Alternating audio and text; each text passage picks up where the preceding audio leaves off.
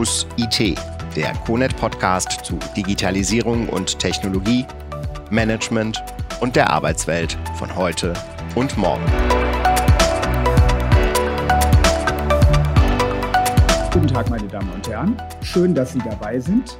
Mein Name ist Rainer Ulrich. Ich berate die CONET im Bereich der öffentlichen Verwaltung und ich darf heute ein interessantes Gespräch zum Thema IT-Konsolidierung führen. Und mein Gesprächspartner ist einer der CONET-Experten zu dem Thema, nämlich Klaus Frömken. Herr Frömken ist seit 1998 für die CONET tätig und leitet als Geschäftsführer seit 2012 die CONET Services GmbH. Und das ist ein Unternehmen, das sich mit IT-Beratungs- und IT-Betriebsdienstleistungen beschäftigt, Managed Services und umfassende IT-Infrastrukturlösungen anbietet. Herr Frömken, Sie sind ein Experte für unser heutiges Thema, nämlich das Thema IT-Konsolidierung. Jetzt sind wir ja beide schon ein paar Jahre im Geschäft und äh, es gibt ja solche Wellen, was die IT-Betriebsorganisation angeht. Dann haben wir gelegentlich Dezentralisierungstendenzen. Zentralisierungstendenzen. Diese beiden unterschiedlichen Tendenzen lösen sich oft ab. Und jetzt sind wir beim Thema IT-Konsolidierung. Was heißt denn IT-Konsolidierung im Kontext der öffentlichen Verwaltung eigentlich? Ja, Herr Ulrich, die IT-Konsolidierung ist an sich ja kein neues Phänomen. Viele einzelne Behörden haben schon über viele Jahre leistungsfähige, aber auch sehr unterschiedliche IT-Landschaften mit Hilfe externer Partner aufgebaut, um ihre Verwaltungsprozesse zu digitalisieren. Die Technik zur Konsolidierung wie die Servervirtualisierung wird schon sehr intensiv genutzt und Standardsoftware und ja, es hieß damals, glaube ich, einer für alle Projekte lösen ja auch die Eigenentwicklungen ab. Jetzt muss man sagen, die erzielten Reifegrade sind jedoch nicht einheitlich und es gibt viele funktionale Doppelungen.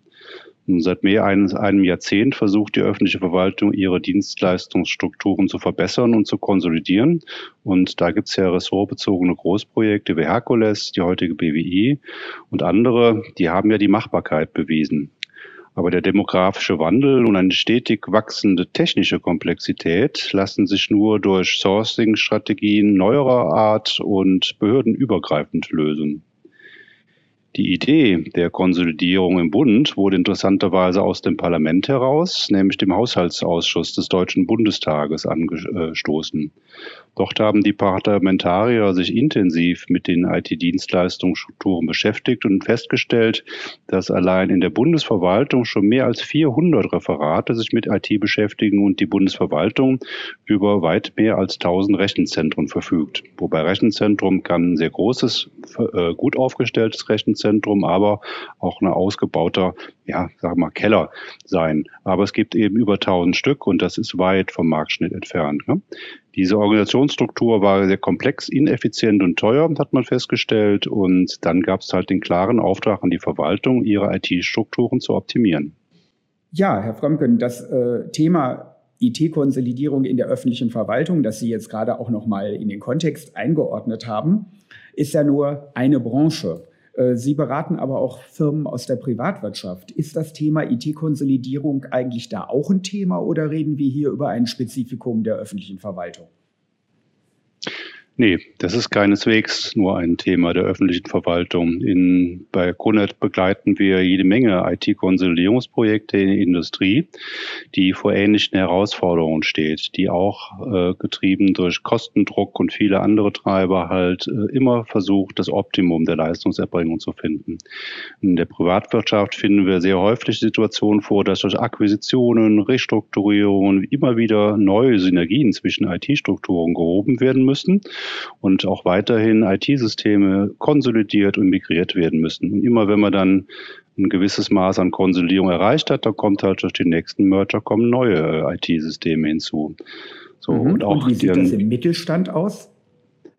Ja, auch der Mittelstand, der versucht ja auch immer in, in, in neue, neue Dimensionen zu wachsen. Auch da ist das Thema der Zusammenführung von Konzernteilen, der, der Fusion von mittelständischen Unternehmen eigentlich immer das Gleiche. Und dort, sage ich mal, hat man durch die Fusion plötzlich ein erheblich größeres Budget für Modernisierungen äh, bereit, als es jede Firma einzeln hätte.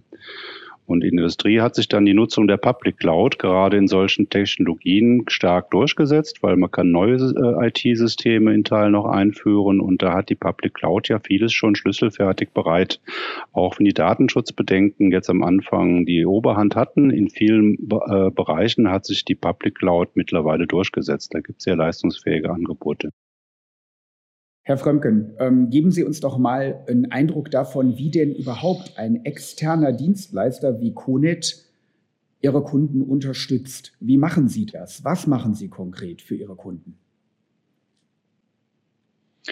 Ja, da kann man nochmal die Haupttreiber, also IT-Konsolidierung und Milderung des Fachkräftemangels bemühen. Und äh, ja, der Fachkräftemangel und der demografische Wandel sind ja einer der, der wichtigsten Dinge. Ähm, wir haben uns so aufgestellt, wenn die IT in den Behörden in eigener Hand bleiben soll, prüfen wir in der Regel den Reifegrad bestehender IT-Landschaften und zeigen Möglichkeiten zur Konsolidierung, zur Modernisierung und Automatisierung auf. Hier sind wir übrigens auch gerne bereit, Verantwortung zu übernehmen und unsere eigenen Konzepte und Beratungslösungen gemeinsam mit dem Kunden umzusetzen. Wir sind also nicht schon raus, wenn das Konzept geschrieben ist, die Paper und Schrankware erzeugt ist und scheuen uns dann äh, Verantwortung zu übernehmen. Die Projekte reichen davon, äh, reichen dabei wieder von den Beratungsleistungen für die geeignete Lösung bis zur Konzeption auch äh, von Private Clouds und da gibt es Technologien von Microsoft, von VMware, von Kubernetes OpenStack, also der derzeit gängige Technologiestack, den wir mhm. dort beraten mhm. können und implementieren können. Jetzt ist natürlich eine Diskussion, die im Moment die öffentliche Hand umtreibt, das Thema Auslagerung von Diensten. Ist das überhaupt möglich für öffentlich-rechtliche Dienstleister? Ja, auch da haben wir eine Menge Kundenbeispiele, wo die Auslagerung von Diensten möglich ist. Und hier können wir einzelne Services als Managed Services, in der Regel remote, erbringen oder dem Kunden eben bis hin zum Outsourcing, Outtasking der IT Lösungen anbieten. Das wird auch von vielen Ministerien und Bundesoberbehörden bereits erfolgreich äh, angewandt. Einer der großen, ganz großen RZ-Themen ist hier das ITZ mit der Bundescloud, wo genau diese Auslagerung entweder selbst gemacht wird im Eigenrechenzentrum oder wo Dienstleister halt Dinge als Managed Service remote erbringen können.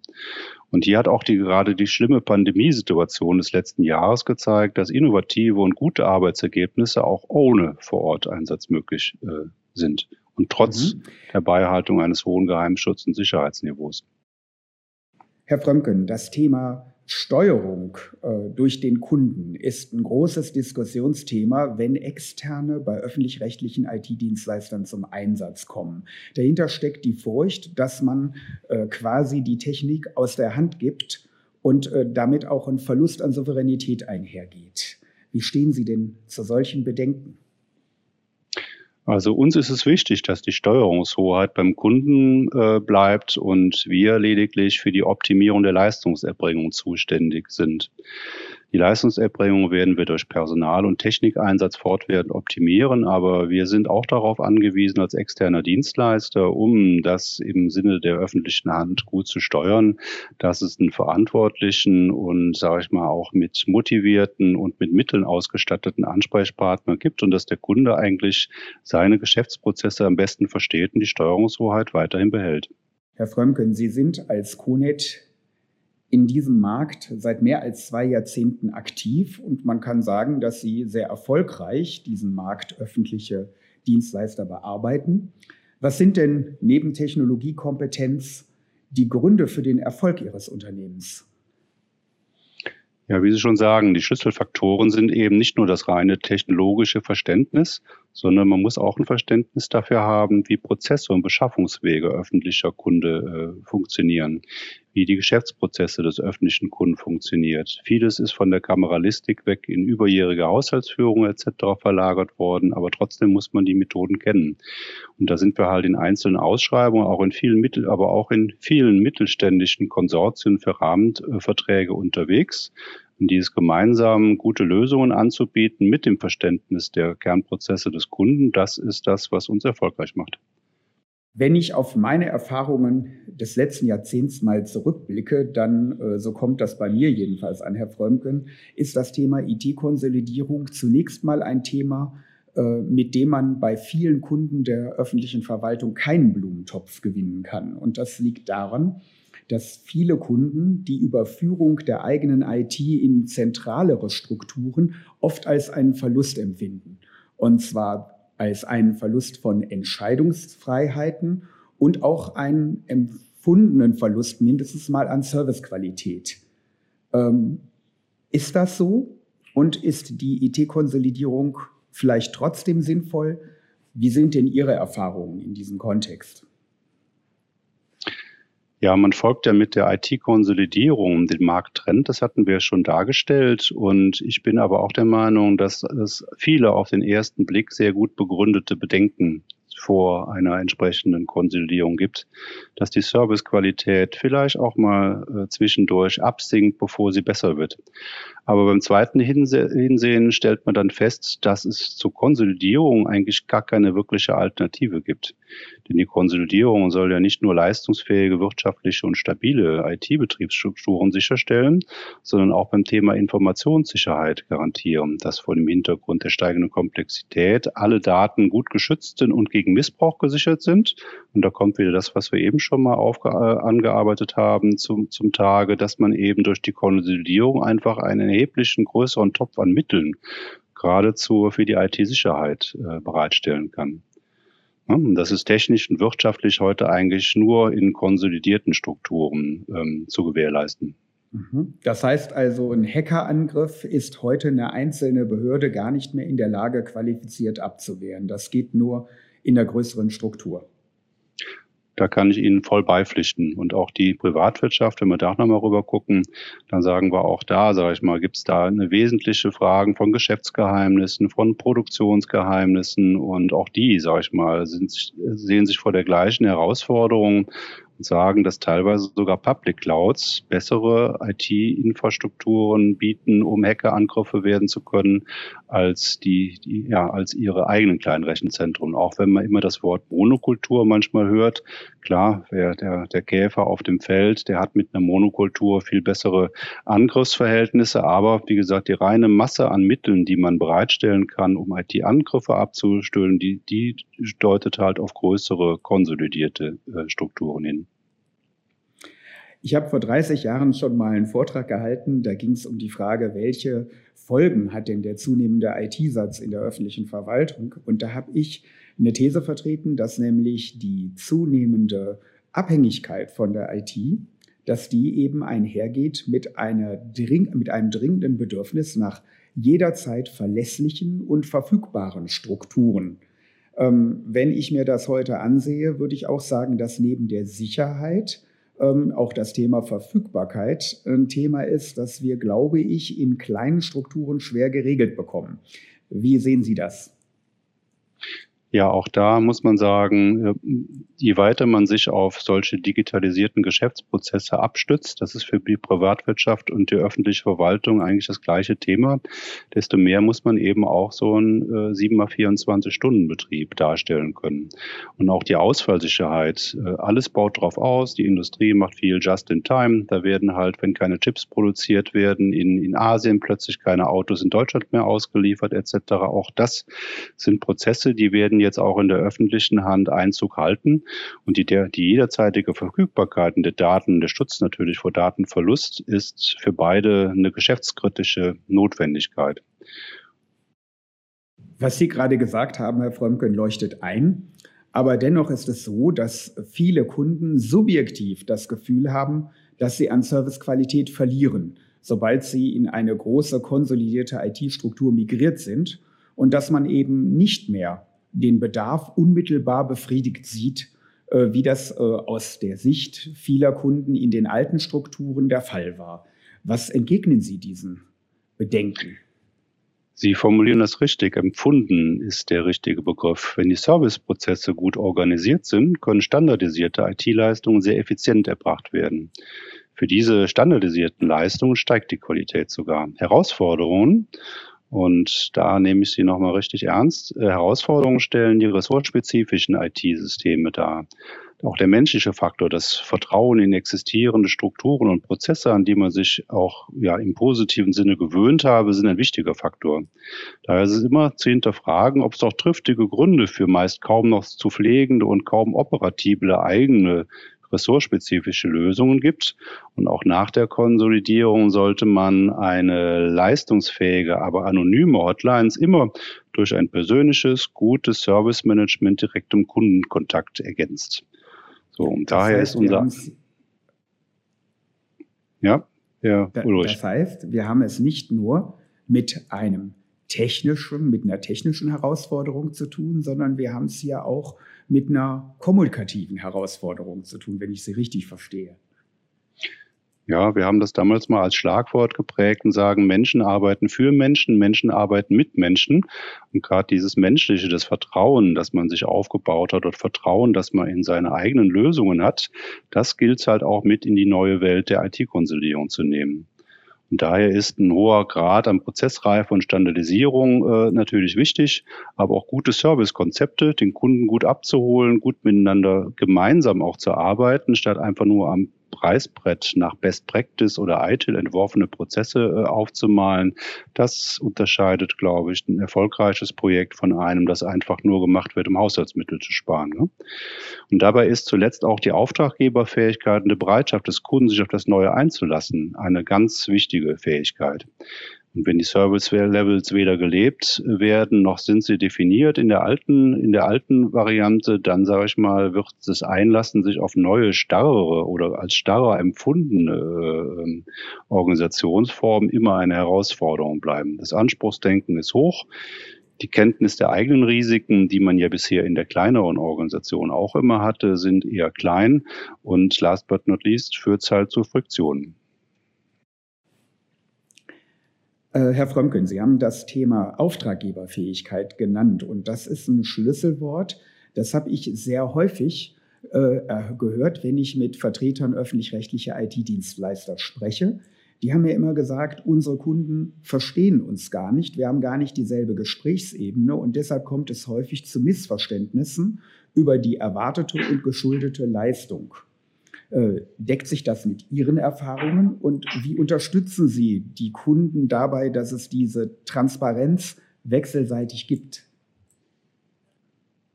Wir befinden uns ja in einem zwingend notwendigen Veränderungsprozess und dieser Veränderungsprozess erfordert immer eine vorübergehende Investition und auch einen Vertrauensvorschuss beider Seiten.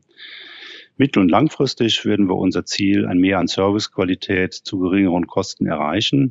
Und dabei, wie schon mal äh, gesagt, werden wir nicht alle Services eins zu eins abbilden wollen, weil es eben kein Bug ist, sondern ein Feature, sondern das versuchen wir konzentrieren uns auf standardisierbare Services.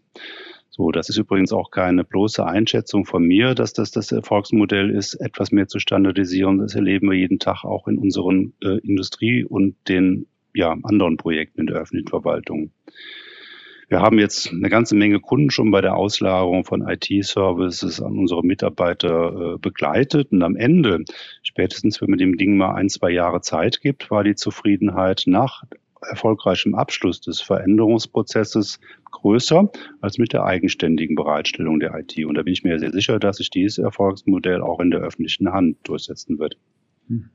Welche Aspekte sind denn für einen solchen komplexen Prozess, bei dem wir, wie Sie gerade gesagt haben, äh, Menschen miteinander reden müssen und auch äh, eine gemeinsame Basis finden müssen. Welche Aspekte sind denn besonders erfolgskritisch? In diesem Prozess? Erwartungshaltung und Kommunikation würde ich da herausstellen. Eine Herausforderung stellen insbesondere sehr hohe politische oder zeitliche Vorgaben und Zwänge dar und auch eine mangelnde Transparenz bei der Umsetzung. Monolithische Planungen scheitern oft an ihrer eigenen Komplexität.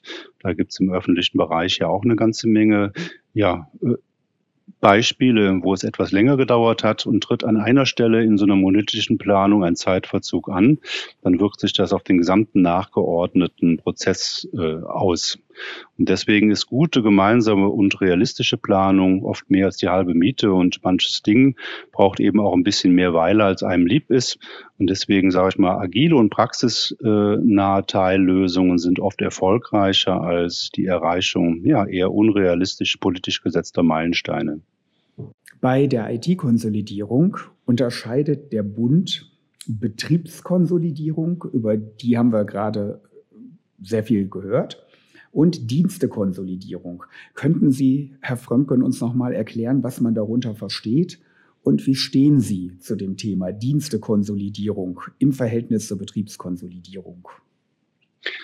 Die Dienstekonsolidierung und die Betriebskonsolidierung die greifen ineinander. Konsolidierte Strukturen im Betrieb bieten die Voraussetzungen, dass gleichartige Anwendungsfälle auch in eine einheitliche und sichere IT-Lösung äh, Landschaft ja, integriert werden. Im Bund hat man für diese Fälle die sogenannten Basisdienste etabliert, die eben hochstandardisiert sind. Und auch in den Bundesländern und kommunalen Rechenzentren sehen wir diese äh, Tendenz der Basis, äh, Errichtung von Basisdiensten. Der wirtschaftliche Effekt ist dadurch enorm.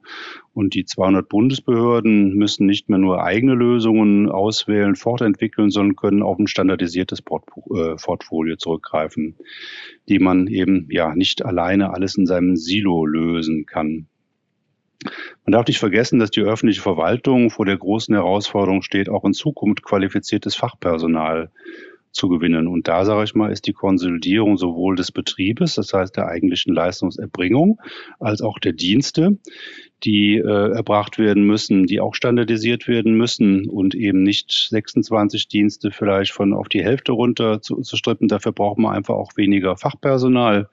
Und das, sage ich mal, sichert auch die Überlebensfähigkeit und auch die Innovationskraft der Behörden, die ihre äh, Dinge eben, ja, die ihre Innovations- und Organisationsmöglichkeiten eben nicht rein nur in die Aufrechtung, Erhaltung eines Betriebes, eines viel zu komplexen Apparates investieren müssen. Wie unterstützen Sie Ihre Kunden denn konkret? Denn ich habe Ihren Ausführungen jetzt entnommen, dass dieser Prozess ganz ohne externe Begleitung vermutlich sehr schwer werden wird. Das Herausarbeiten von notwendigen Änderungen, auch technischer Art und die äh, Begleitung des Veränderungsprozesses ist unser Kerngeschäft. Und hier unterstützen wir ein gutes Anforderungs- und Stakeholder-Management. Es gibt ja viele äh, berechtigte Interessen auch innerhalb äh, des öffentlichen Dienstes. Und hier ist Innovation aus unserem Selbstverständnis kein Selbstzweck, sondern auch immer nur mit Kundennutzen äh, entsprechend einzusetzen. Und das machen wir genau mit unseren Kunden, die wir viele lange Jahre äh, begleiten.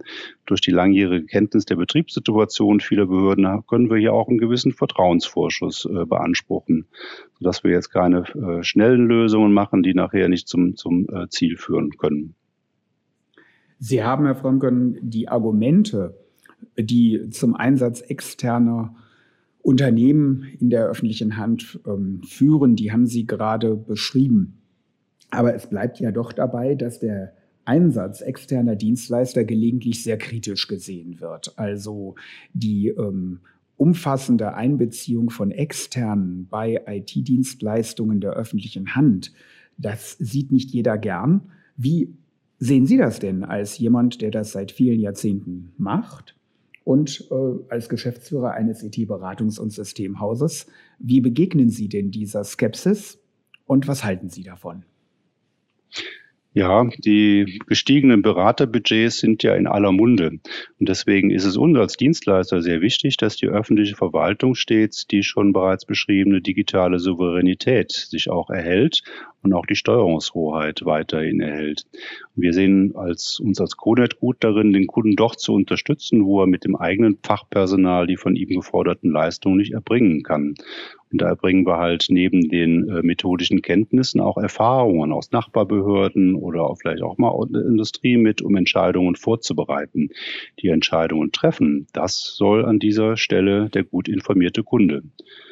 Ja, problematisch wird halt der Einsatz externer dort, wo der Externe die strategischen Vorgaben formuliert, die Anforderungen beschreibt, vielleicht noch ein Angebot schreibt und dieses dann auch umsetzt. Hier kann selbst, äh, selbstverständlich der Eindruck entstehen, dass der Externe seine Aufgaben selber definiert und auch da gibt es bestimmt schwarze Schafe am Markt. Aber manchmal ist halt der Innovation, äh, der Innovationsdruck sehr, sehr hoch. Und dann muss auch der Externe, auch so eine CONET mal mit guten Annahmen formulier äh, Annahmen darstellen, das aber dem Kunden aber immer noch zur Entscheidung vorlegen, ob er denn den Weg mitgehen will oder ja, den Weg eben nicht selber alleine auf am besten noch nach Aufwand zu beschreiten. Und also geschäftliche also Interessen, last but not least, müssen natürlich immer gegenüber den Kunden des, äh, gegenüber den Interessen des Kunden zurückstehen.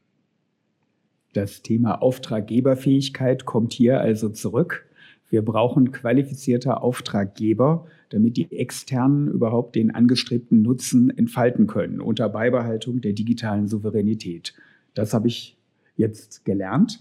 Ja, Herr Frömken, ich würde gerne noch mal einen Blick in die Zukunft wagen. Wir haben ja eine dramatische Veränderung der öffentlich-rechtlichen IT. Es gibt äh, viel Bewegung auch bei den Dienstleistern von Bund, Ländern und Kommunen. Lassen Sie uns doch mal einen Blick in die Zukunft wagen. Wie wird denn die Landschaft der öffentlichen IT in zehn Jahren aussehen? Die nächsten zehn Jahre über die ja vielleicht zeitlich verzögerte, aber notwendige und nützliche Konsolidierung von Diensten in einer Verwaltungscloud haben wir bereits gesprochen. Diese betrifft aber aus meinem Verständnis eher das Rückgrat der IT, so Backbone, wie der Engländer sagt, und ist für die Bürger weiterhin wenig sichtbar. Wenn Sie jetzt die Diskussion das Online-Zugangsgesetz verfolgen, dass die öffentliche Verwaltung ihr Angebot modernisieren will, dann steht fest, dass die Bürgerinnen und Bürger nicht in diesen föderalen Verwaltungsstrukturen von Bund, Ländern und Kommunen äh, denken, sondern die Verwaltung als Einheit begreifen, als Dienstleister äh, begreifen. Hier kommt gerade den Kommunen eine besonders große Bedeutung zu als Schnittstelle zum Bürger. Und wenn der Bürger mit der Verwaltung in Kontakt äh, tritt, dann hat er eben seine Kommune als nächsten Ansprechpartner.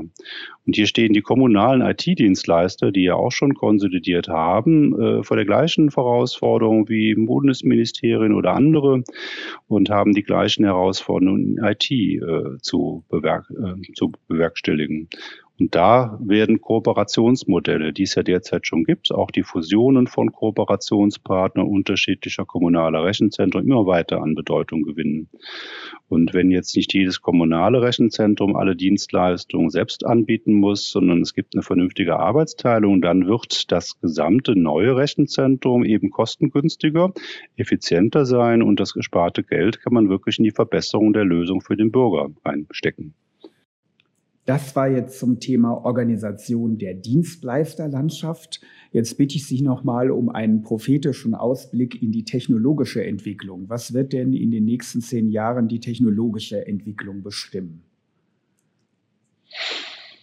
Auch hier sind zehn Jahre lange Zeit, aber was jetzt sich derzeit ja schon abzeichnet, ist, dass in den nächsten Jahren die ressortübergreifenden äh, Initiativen, Private Cloud-Technologien äh, zu ent entwickeln und auszubauen, sich durchsetzen werden. Wir werden viel mit Containern arbeiten können, Dinge für die Anwendung vielleicht heute noch nicht, aber in der Zukunft äh, organisiert werden können, äh, werden. Wir werden mit höheren Release-Zyklen arbeiten. Das heißt, es wird nicht alle drei Jahre oder fünf Jahre äh, neu neues Update der Fachanwendung geben, sondern vielleicht kommt man irgendwann hin zu dem berühmten Continuous Development Ansatz, dass man wirklich in sehr, sehr kurzen Abständen, und da reden wir von Monaten, vielleicht sogar von Wochen, einfach mit neuen, äh, mit neuen und weiterentwickelten äh, Applikationen an den Markt gehen können oder an den Bürger gehen können. Und insofern auch da wieder ist Agilität das, das, äh, das Stichwort ja, wenn man jetzt mal für den Fach, auf den Fachkräftemangel sieht, das wird ein Thema sein. Da kann, da kann man die demografische Entwicklung ja schon sehr gut abschätzen. Auch da wird es dazu führen müssen und es wird auch dazu führen, dass wir intelligentere Anwendungen haben, die mit weniger Personal auskommen wo jetzt die menschliche durch künstliche Intelligenz äh, ergänzt wird. Und insbesondere in den Backbones, in Rechenzentrumsverbünden wird das Thema Automatisierung äh, weiter Fuß fassen. So wie früher viele, viele äh, Hardware-Server durch zwei, drei größere Virtualisierungsserver ersetzt werden, werden jetzt wieder Rechenzentrumsverbünde entstehen, die eigentlich so eine Art Hyperscaler-Maßstäbe äh, äh, bieten können. Und last but not least auch, da die, die Applikationen halt immer leistungsfähiger werden, wird auch die Heterogenität der Applikationen aus meiner Sicht abnehmen und wir werden mehr Standardisierung erfahren. Herr Frömken, vielen Dank für das Gespräch. Das Thema IT-Konsolidierung bleibt spannend und wird noch viel Material für die Diskussion geben. Ich hoffe, unser Podcast hat Ihnen gefallen. Bis zum nächsten Mal.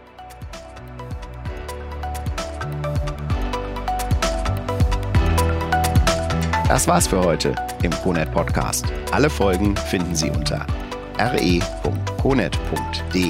slash podcast.